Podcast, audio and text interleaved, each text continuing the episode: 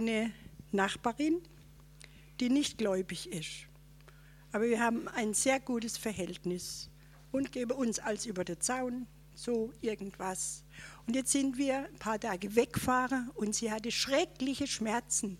Sie war beim Zahnarzt, sie war beim Arzt, es wurde geröntgt. Sie war so verzweifelt.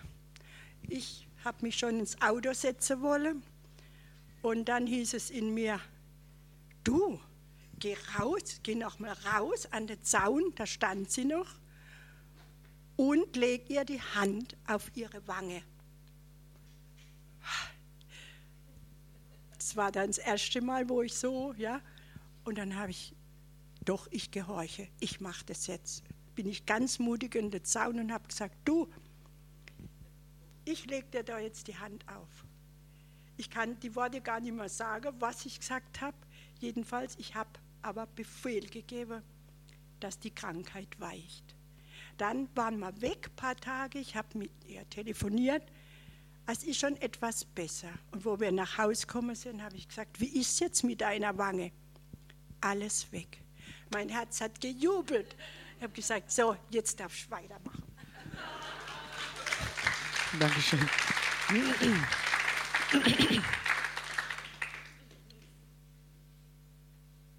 Danke. Äh, ich kann leider an den Fragen nicht unterscheiden, ob das von den Personen kommt, die gestern nicht da waren oder da waren. Ja, aber nur das nochmal, falls es Fragen gibt oder falls es Dinge gibt, die nicht ganz klar geworden sind. Hier steht, ähm, wenn jemand kommt mit der Bitte um Heilungsgebet und ich merke, dass ich dafür kein Mandat von Gott speziell zur Heilung habe, wie gehe ich damit um? Ich habe ein Mandat zur Heilung immer. Ja, ich soll hingehen und Menschen die Hände auflegen und sie werden gesund werden. Stellt euch mal einen General vor, äh, der seiner Armee sagt, jetzt geht kämpfen. Ja, solange der General nicht wiederkommt und sagt, äh, macht das ein bisschen, anders, könnt ihr kämpfen. Ihr habt das Recht zu kämpfen.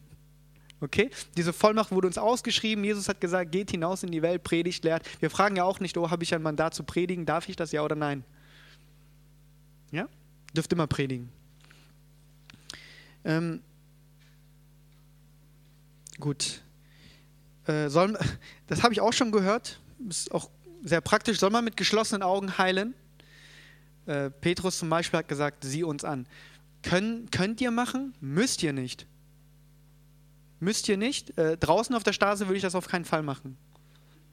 Ich würde niemals, ich, ich persönlich mache nie die Augen zu. Ähm, ist aber, ja, könnt ihr machen, müsst ihr nicht machen. Wie gesagt, die Methode, an die ihr glaubt, ist die Methode, die funktioniert. Draußen auf der Straße würde ich die Augen nicht zumachen. Ähm, wie geht ihr mit, äh, was ist das nochmal?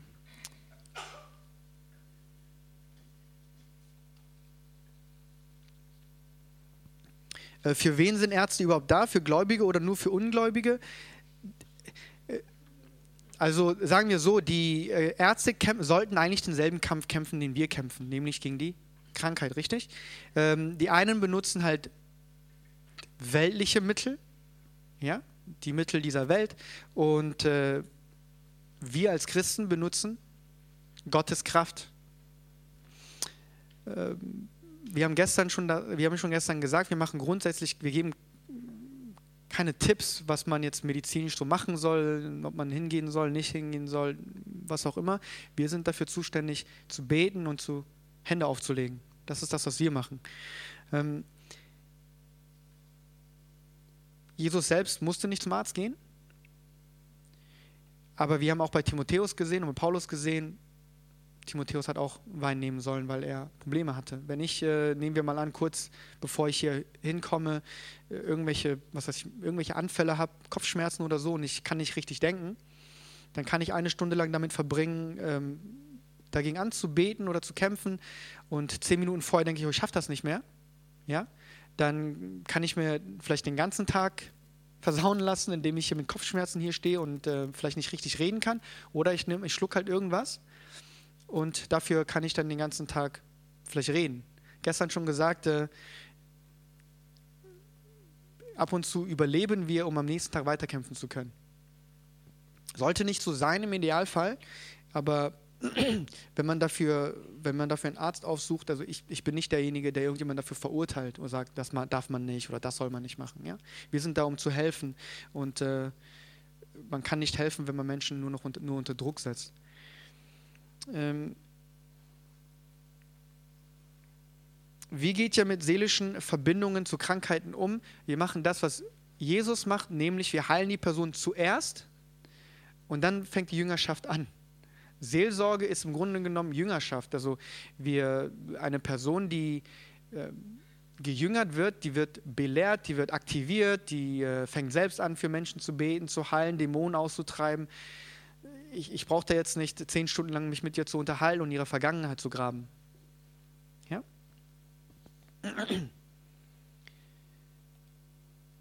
Gut.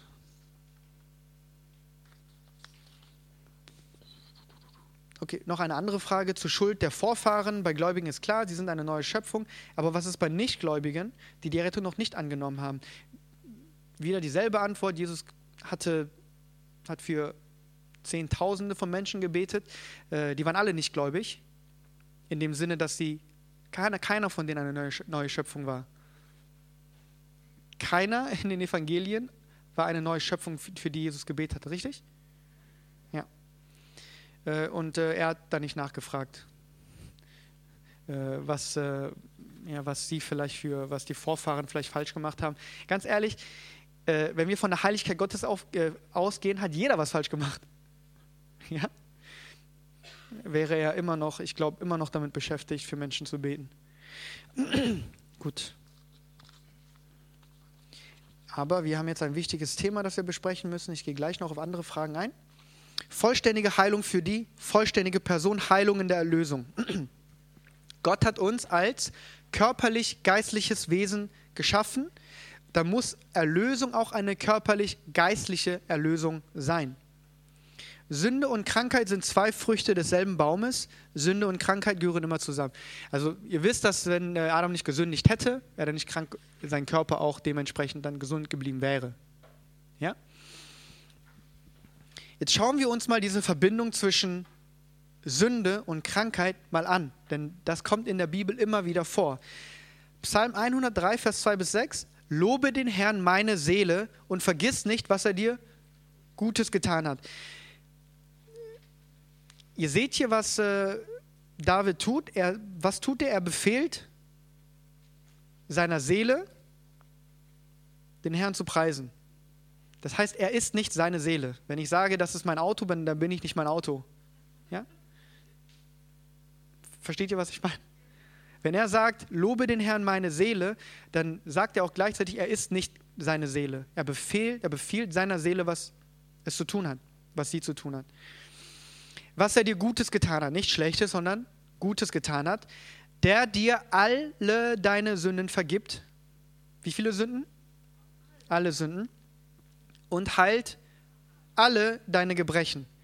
Der dein Leben vom Verderben erlöst, der dich krönt mit Gnade und Barmherzigkeit, der dein Alter mit Gutem sättigt. Ja, das bedeutet, wir äh, müssen nicht krank sterben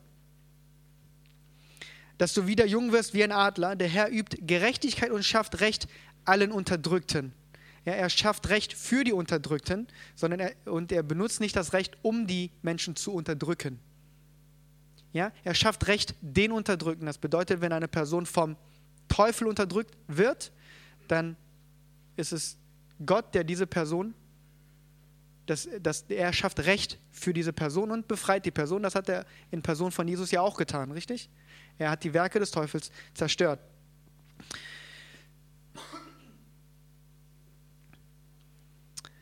Gut. Aber hier sehen wir schon, dass äh, in Vers 3 welche zwei Sachen zusammen genannt werden. Er vergibt uns alle unsere Sünden und heilt alle unsere Gebrechen. Wir haben eben gesagt, Sünde und Krankheit sind zwei Früchte desselben Baumes. Sünde und Krankheit gehören immer zusammen. Rein praktisch wird das heißen, wenn ihr eine bestimmte Sünde oft genug tut, werdet ihr krank werden. Ja? Wenn ihr irgendwas ständig tut, was nicht gut für euch ist, werdet ihr krank werden. Ja? Sünde und Krankheit sind zwei Früchte desselben Baumes. Ähm,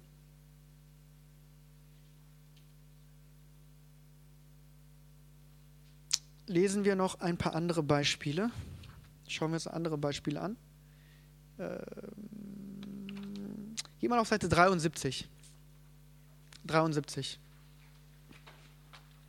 73. Dort seht ihr ähm, 1. Korinther Kapitel 11, ja, das Abendmahl. Und auch hier werden zwei Dinge genannt. Denn ich habe von dem Herrn empfangen, was ich euch auch überliefert habe, nämlich dass der Herr Jesus in der Nacht, als er verraten wurde, was nahm? Brot nahm und dankte es, brach und sprach, nehmt es, das ist mein Leib, der für euch gebrochen wird, dies tut zu meinem Gedächtnis. Desgleichen auch den Kelch nach dem Mal, in dem er sprach, dieser Kelch ist der neue Bund in meinem Blut, dies tut, so oft ihr ihn trinkt, zu meinem Gedächtnis. Es gibt zwei Dinge, die wir hier sehen. Ich gehe später darauf ein, warum das eine Heilung äh, für Heilung relevant ist und die andere Sache für Sünde. Aber auch hier seht ihr zwei Dinge. Brot, Leib und Blut, Wein.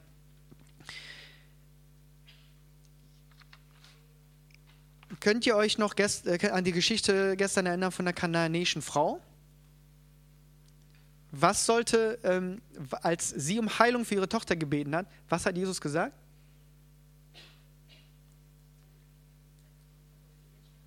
Wem gehört dieses?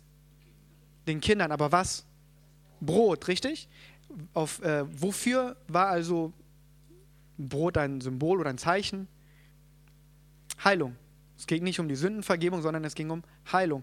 Als die äh, Israeliten davor, äh, kurz davor waren, rauszugehen aus Ägypten, was haben die gemacht? Einerseits haben sie die Türpfosten mit was bestrichen? Mit Blut. Und was haben sie innen drin gemacht? Ich glaube, sie haben Fleisch und Brot gegessen, oder? Wir sehen wieder ein Bild vom, einmal vom Leib und einmal vom Blut. Was hat die Israeliten vor dem Tod bewahrt? Blut, richtig? Aber als sie aus, rausgingen, waren sie kränklich oder schwach? Nein. Ähm, ich meine, da steht.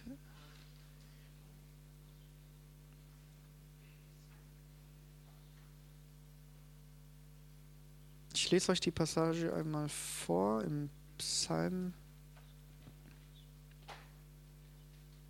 100.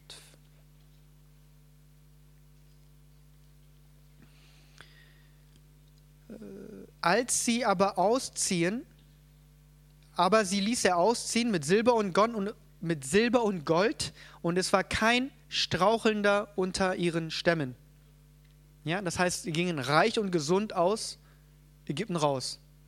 Das ist ein Bild unserer, das ist ein Bild von dem Werk Gottes, offensichtlich. Ja, vieles, das meiste, was wir im Alten Testament sehen, ist ja ein ähm, Vorbote von dem, was Jesus Christus später tun würde. Wir sehen hier wieder Blut und Leib. Blut für Erlösung. Die Engel haben auf was geschaut? Auf das Blut, nicht auf, auf das Brot. Ja, sie mussten nur schauen, okay, ist äh, das Blut an den Türpfosten dran und sie sind da vorbeigezogen. Erlösung kam durch das Blut, Gesundheit, Leib. Auch hier im, ähm, im Korintherbrief sehen wir, dass Leib und Blut, Brot und Wein. Und was sehen wir hier in Vers, äh, lass, im Vers, ähm, Vers, ab Vers 28.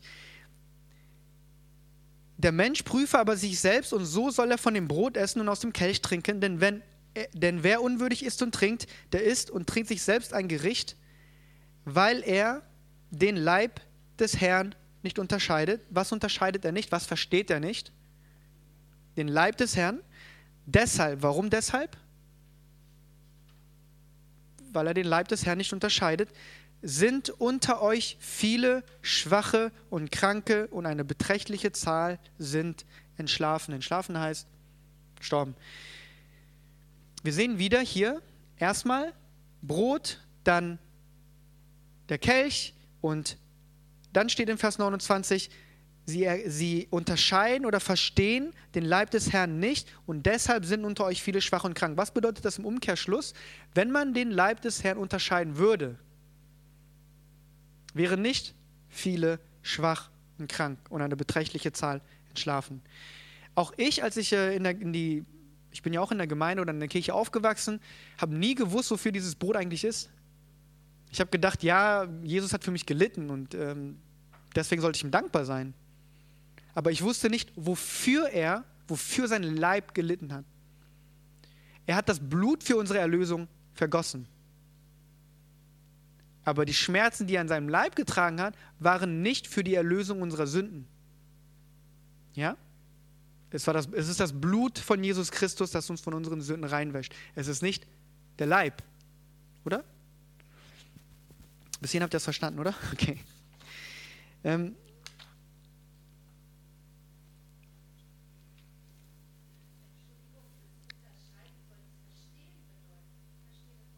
Genau, genau. Ähm, das bedeutet, wir unterscheiden es nicht, wir verstehen es nicht. Also ähm, discern auf Englisch. Ähm, versteht ihr, was ich meine?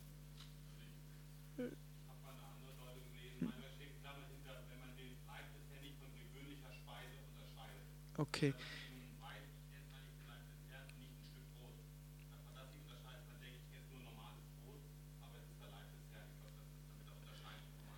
Ähm, eine Sache, äh, das will ich vermeiden, dass wir zu viele hin und her reden. Einmal für die Aufnahme und andererseits, weil äh, sonst wir vielleicht aus dem, ne, worum es eigentlich geht, dann wegkommen. Die eine Sache, die wir nicht vergessen sollten, ist, ähm, es ist nicht das, das Brot selbst, das heilt. Ja?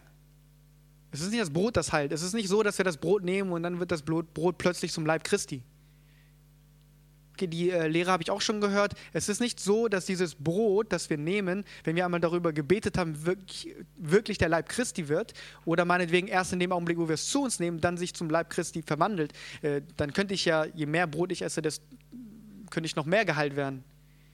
Oder? Ich könnte ein Kilo Brot essen und hätte dann ein Kilo Jesus in mir oder ich könnte nur 100 Gramm essen und hätte dann 100 Gramm Jesus in mir. Wenn man das wirklich genau so wortwörtlich nehmen möchte. Ähm, wir kommen später noch darauf zu sprechen, aber die Korinther-Gemeinde war eine extrem fleischliche Gemeinde. Ja? Sie hat Sünder unter, es gab Sünde unter ihnen, die es selbst in der Welt nicht gab. Und äh, im Grunde genommen ist dieses Brot nur ein Punkt, wo man glauben kann. Äh, stellt euch mal vor, ich muss, wir kommen gleich aber wirklich noch dazu. Stellt euch mal vor, ich muss, ich habe den Geist Gottes in mir, wir haben den Geist Gottes in uns und ich muss jetzt daran glauben, ich werde jetzt geheilt.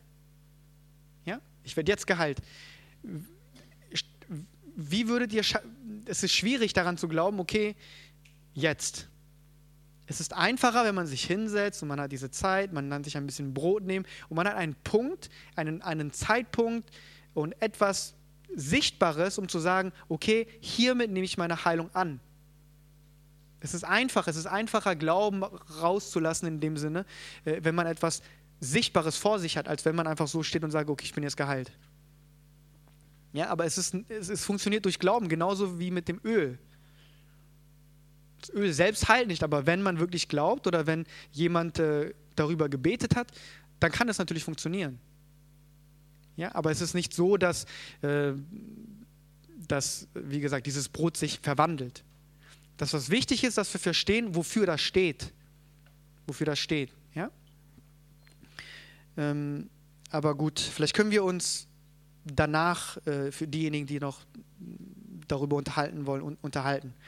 Das, was ich hier zeigen wollte, ist, dass es einen Leib gibt und den Kelch gibt und dass es für zwei unterschiedliche Dinge steht. Und wenn wir nicht verstehen, wofür dieser Leib gegeben wurde, wenn wir es nicht unterscheiden, wenn, äh, wenn wir sagen, okay, das ist alles eins, das ist alles eins, ob nun Leib oder Blut, das ist alles eins, äh, deswegen sind viele unter uns oder unter den Korinthern schwach und krank oder eine beträchtliche Zahl in den Schlafen. Hier sehen wir wieder, dass Brot und Blut zusammengehören, aber unterschiedlich sind. Hier steht nicht drin, dass wir das Blut des Herrn nicht unterscheiden. Die meisten Menschen verstehen, wofür das Blut vergossen wurde. Ja? Viele verstehen aber nicht, wofür der Leib Christ, wofür äh, Jesus seinen Körper hingegeben hat, wofür, warum er die Wunden auf sich genommen hat. Gut. Jetzt gehen wir auf Seite 74.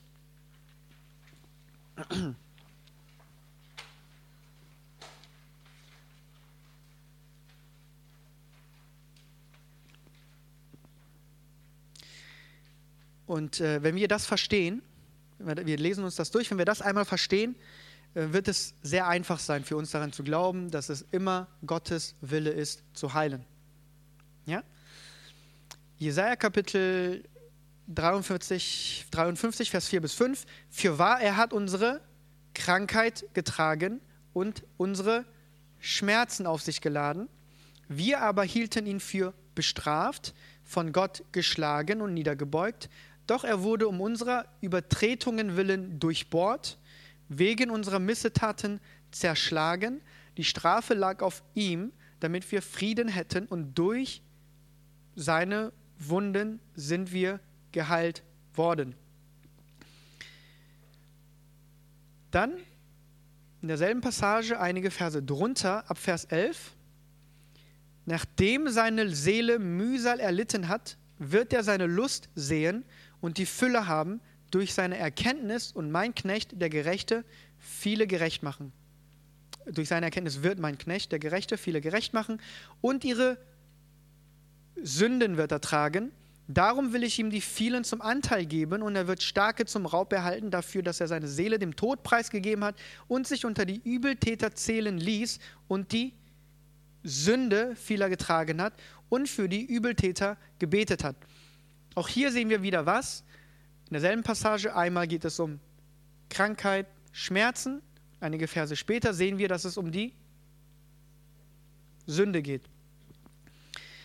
Ähm, ich habe auch gehört, dass das, was in äh, Jesaja Kapitel äh, 53, Vers 4 steht, sich nicht unbedingt auf den äh, Körper, auf physische Heilung bezieht, sondern auf geistliche Heilung. Ja? Erstens gibt es gibt keine geistliche Heilung. Unser Geist war tot vorher, der kann nicht geheilt werden. Er muss neu geboren werden. Das ist keine geistliche Heilung. Äh, zweitens lassen wir doch die Bibel selbst interpretieren, was hiermit gemeint ist. Geht mal eine Seite zurück zur Seite 73. Unten sehen wir Matthäus Kapitel 8, Vers 16 bis 17. Als es aber Abend geworden war, brachten sie viele Besessene zu ihm und er trieb die Geister aus mit einem Wort, nicht mit 10.000 Worten, ja, nicht 50 Minuten lang, nachdem er sich mit dem Geist unterhalten und alles auf Video aufgenommen hat, sondern er trieb die Geister aus mit einem Wort und heilte wie viele Kranke? Alle Kranken. Warum? Damit erfüllt würde, was durch den Propheten Jesaja gesagt ist, der spricht, er hat unsere Gebrechen weggenommen und unsere Krankheiten getragen.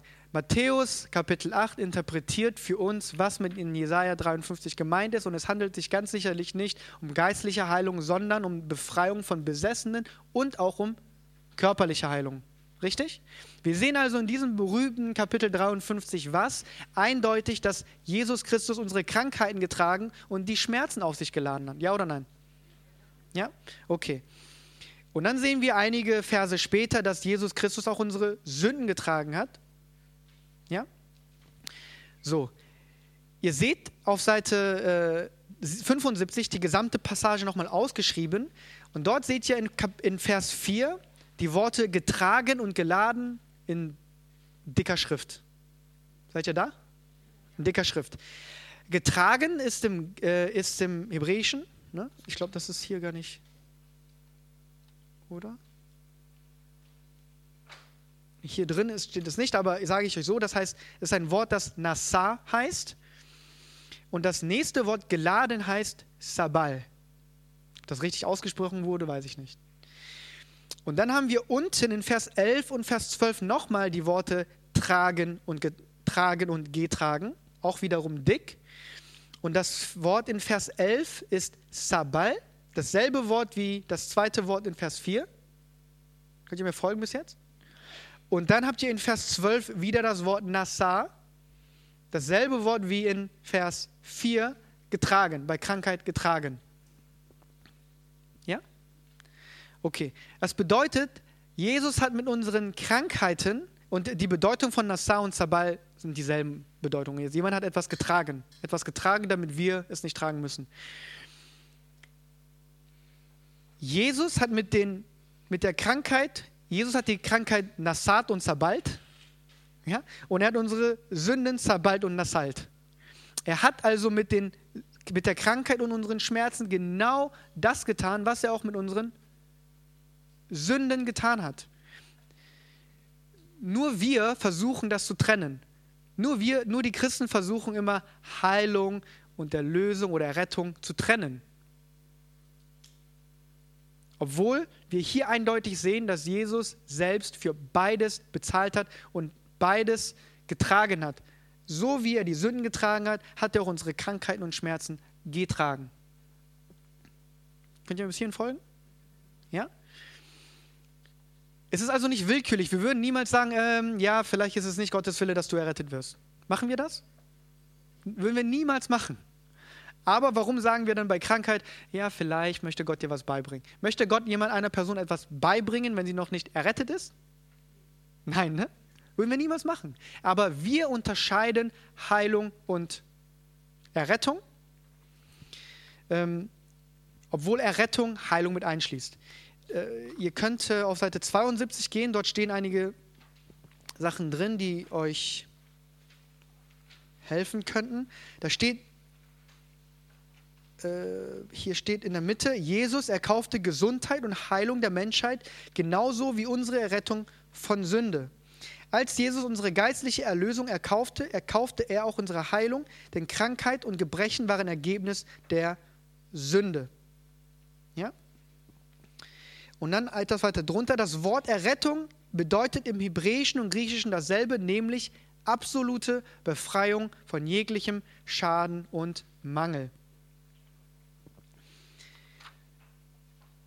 Die einzige Person, die möchte, dass ihr zwischen Heilung und Errettung unterscheidet und sagt, bei Errettung, ja, das ist für jeden, aber bei Heilung, da müssen wir mal schauen, ist der Teufel. Jesus hat bereits alles bereitgestellt. Ja? Und ähm, in Jesaja 53 haben wir was gesehen? Wir haben gesehen, dass ähm,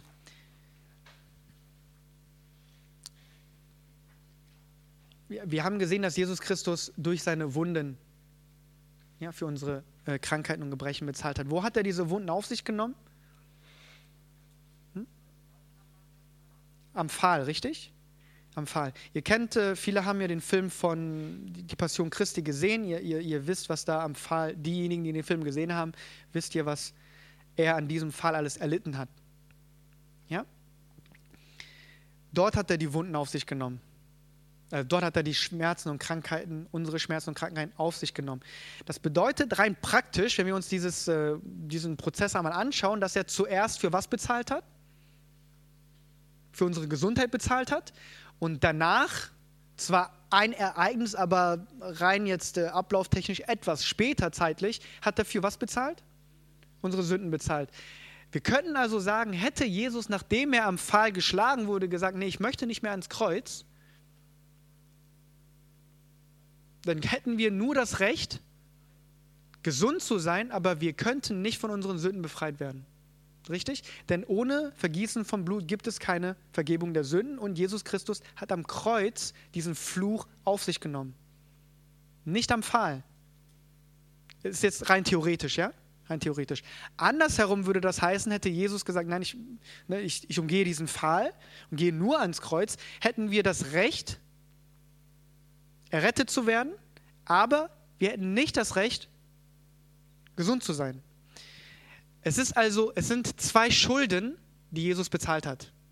Es ist zwar derselbe Ursprung, haben wir ja gerade gesehen, ne? Sünde und äh, Krankheit ähm, haben denselben Ursprung, sind Früchte desselben Baumes, aber wenn wir wirklich künstlich jetzt die Sachen auseinandernehmen würden, sehen wir zwei Ereignisse. Und sehen wir diese zwei Ereignisse nicht auch anderswo? Wir sehen das bei äh, bei den Israeliten, bevor sie ausgezogen aus Ägypten, sind aus Ägypten. Wir sehen das beim Abendmahl, wo wir uns jedes Mal daran erinnern sollen, dass es einmal das, den, Leib gibt, Brot, ja, so wie Jesus auch bei der äh, kananäischen Frau Heilung mit Brot gleichgesetzt hat. Und dann gibt es das Blut für die Vergebung unserer Sünden. Könnt ihr ein bisschen folgen? Macht Sinn, oder? Okay. Stellt euch also vor, ich nehme jetzt ein etwas ähm, ich, ich möchte nur, dass ihr das besser versteht. Es soll nicht so sein, dass, dass es sich so anhört, als, würde ich, äh, als wäre das Gotteslästerung oder so, ja. Aber stellt euch mal vor, ich gehe hin zu, ähm, zu McDonalds und äh, lege da meine schwarze Karte nieder. Meine schwarze, ihr kennt ja diese, es gibt anscheinend schwarze Karten, das sind Karten, die kein Limit haben. Ich lege meine schwarze Karte, wenn du, weiß was ich, Milliardär oder so viel Geld hast, dass du nicht weißt, wohin damit, äh, dann hast du so eine Karte und tust, dann tust du das dahin und sagst, jeder kann kommen und so viel essen und trinken, so viel vom Brot nehmen, wie er möchte und so viel vom Cola oder Fanta, was weiß ich, nehmen, wie er möchte, wie er möchte, ja. Das heißt, die Person, die die schwarze Karte niederlegt, hat was getan? Hat seinen Willen kundgetan. Und die Person geht und setzt sich hin. Ja? Ich also die Person bezahlt und setzt sich hin. Die Karte, die da liegt, ist mein Wille. Also ich habe meinen Willen ein für alle Mal kundgetan und gesagt, jeder kann kommen. Es gibt unendlich davon, unendlich Cheeseburger oder Big Macs, was auch immer, und unendlich Cola und Wasser und Apfelsaft. Egal wie viel ihr möchtet, ihr könnt davon nehmen. Ja? Und wenn jetzt da stehen und die ganze Zeit diskutieren, ja, ich weiß nicht, was der Wille ist, oh, wann darf ich mir das nehmen, oh, ich weiß nicht, vielleicht äh, bist du noch nicht bereit dafür und du bist noch nicht bereit dafür, vielleicht soll ich erstmal hungern, vielleicht möchte Gott, dass ich einmal etwas lerne, bevor ich mir darauf, bevor ich darauf zugreife. Die Person, die das da hingelegt hat, was denkt die Person? Was ist, was soll der Quatsch? Ich habe dafür bezahlt, Ihr habt das Recht, so viel zu nehmen, wie ihr möchtet, und ihr diskutiert untereinander und, äh, das, und äh, statt das zu tun, was ihr tun solltet nämlich von eurem Recht Gebrauch zu machen. Und nehmen wir mal an, ihr seid in so einem Restaurant und es kommt nicht schnell genug. Irgendwann sagt ihr, was soll das? Ich will, ich beharre auf mein Recht, ich will das jetzt haben. Oder? Ihr geht nicht zurück und äh, bettelt irgendjemanden an, sondern ihr wisst, das ist euer Recht und sagt, hey, äh, es wurde bereits dafür bezahlt, es ist mein Recht, ich will das jetzt haben. Jesus hat sein, Gott hat seinen Willen kundgetan durch Jesus Christus, als er für Krankheiten, Gebrechen bezahlt hat und kurz danach auch noch für unsere Sünden bezahlt hat. Ja? Wir brauchen Gott nicht mehr zu fragen. Er hat dafür bezahlt. Dasselbe, was er mit unseren Sünden getan hat, nämlich er hat sie getragen, hat er auch mit unseren Gebrechen und mit unseren Schmerzen, mit unseren Krankheiten getan. Wir brauchen das nicht mehr zu unterscheiden. Wenn Gott ein perfekter, guter Gott ist und er uns als geistlich-körperliche Wesen geschaffen hat, muss er uns auch einen Weg geben, hat er uns auch muss, er, muss es auch für uns einen Weg geben, dass wir geistlich und körperlich gesund sind. Nicht, dass wir äh, zwar sagen, ja, geistlich, ich bin errettet, aber körperlich geht es mir immer schlecht. Oder? Gut.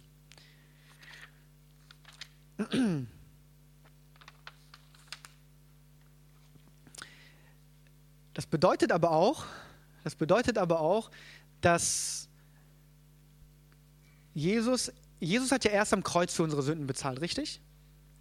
Natürlich können wir sagen, ja, er war das Lamm, das äh, schon vor, dieser, vor der Erde, vor dieser Zeit ähm, da war und äh, äh, slain, geschlachtet. Ist das richtig? Geschlachtet wurde. Aber rein, wenn wir jetzt in unserer Welt auf unsere Zeitlinie schauen, war es erst dann für circa 2000 Jahren, wo er für diese Schuld bezahlt hat. Ähm, und erst danach hatten wir ja die Möglichkeit, neue Schöpfung zu werden. Richtig? Das bedeutet, es gibt aber auch schon Heilungen vor diesem Fall. Ähm, Schandfall, wie auch immer man das nennen möchte. Vor diesem Fall gab es auch schon Heilungen. Ja oder nein? Ja. Äh, was war die letzte Heilung, bevor Jesus zum, äh, am Fall diese Schmerzen und Krankheiten Gebrechen auf sich genommen hat? Das Ohr. Ne? Ähm, all diese Heilungen für all diese Heilungen hatte Jesus eigentlich nicht bezahlt. Noch nicht. Oder? Ähm, wie nennt man das, wenn man etwas bekommt, obwohl man es noch nicht bezahlt hat? Hm? Kredit. Ja? Das heißt, äh, alle Heilungen, äh, bitte nicht so verstehen, als wäre es ein Kredit, aber Kredit bedeutet, kommt ja auch vom Glauben, richtig? Ich glaube, lateinisch credere, ähm, credo kennen wir auch, hat irgendwas mit Glauben zu tun. Das heißt, ich gebe etwas, ich tue etwas im Glauben darauf, dass man es irgendwann später bezahlt. Ja? Das heißt, alle Heilungen sind passiert, obwohl Jesus jetzt in unserer Zeitlinie, wenn wir jetzt auf die Weltgeschichte schauen, noch nicht dafür bezahlt hat, hatte, hatte, aber sie geschahen im Vertrauen darauf, dass Jesus ans Kreuz, äh, an, an, dieses, an diesem Fall die Schmerzen und Krankheiten und Gebrechen auf sich nehmen würde. Theoretisch, theoretisch müsste es so sein, wenn Jesus danach gesagt hätte, nee, ich gehe doch nicht, müsste das äh, Ohr wieder abfallen. Theoretisch ist jetzt nicht, äh, ist jetzt nicht so passiert. Ähm, eigentlich, wenn Jesus nicht das tut, was. Äh, ja, ihr versteht, was ich meine. Ich, ich will euch nur verdeutlichen, dass es zwei unterschiedliche Dinge gewesen sind, die zu diesem, die am Pfahl bezahlt wurden und die später am Kreuz bezahlt wurden. Ja? Könnt ihr mir folgen? Das ist wichtig zu verstehen. Wir sollten ja den Leib unterscheiden. Wir sollen verstehen, wofür Jesus äh, die Wunden auf sich genommen hat. Gut. Dann sehen wir noch im 1. Petrus Kapitel 2, Vers 24 folgenden Satz, folgenden Vers. Äh, er hat unsere Sünden selbst an seinem Leib getragen. Wo? Auf dem Holz, damit ist das Kreuz gemeint. Damit wir den Sünden gestorben, der Gerechtigkeit leben mögen. Ja, nicht damit wir weiter sündigen, sondern weil wir, damit wir der, äh, den Sünden gestorben, der Gerechtigkeit leben mögen. Und durch seine Wunden seid ihr heil geworden. Auch bei diesem Bibelvers habe ich gehört, dass dieser, dass dieser Teil sich wiederum auf geistliche Heilung bezieht. Wie gesagt, wir können geistlich nicht geheilt werden. Wir, unser Geist war tot, unser Geist musste neu geboren werden. Ja, wir sehen hier nur, dass Menschen, wie Menschen damals gedacht haben, nämlich, dass Errettung, die Errettung der Sünden und die Freiheit von Krankheiten mit, mit einschließt. Diese Dinge gehören zusammen. Wir brauchen sie nicht zu trennen. Ja, auch als Jesus draußen war, wir sehen das auch praktisch in seinem Leben, hat er gelehrt, gepredigt und geheilt. Das sind die drei Dinge, die er getan hat. Lehren, predigen, heilen oder erstmal heilen, dann predigen und dann lehren.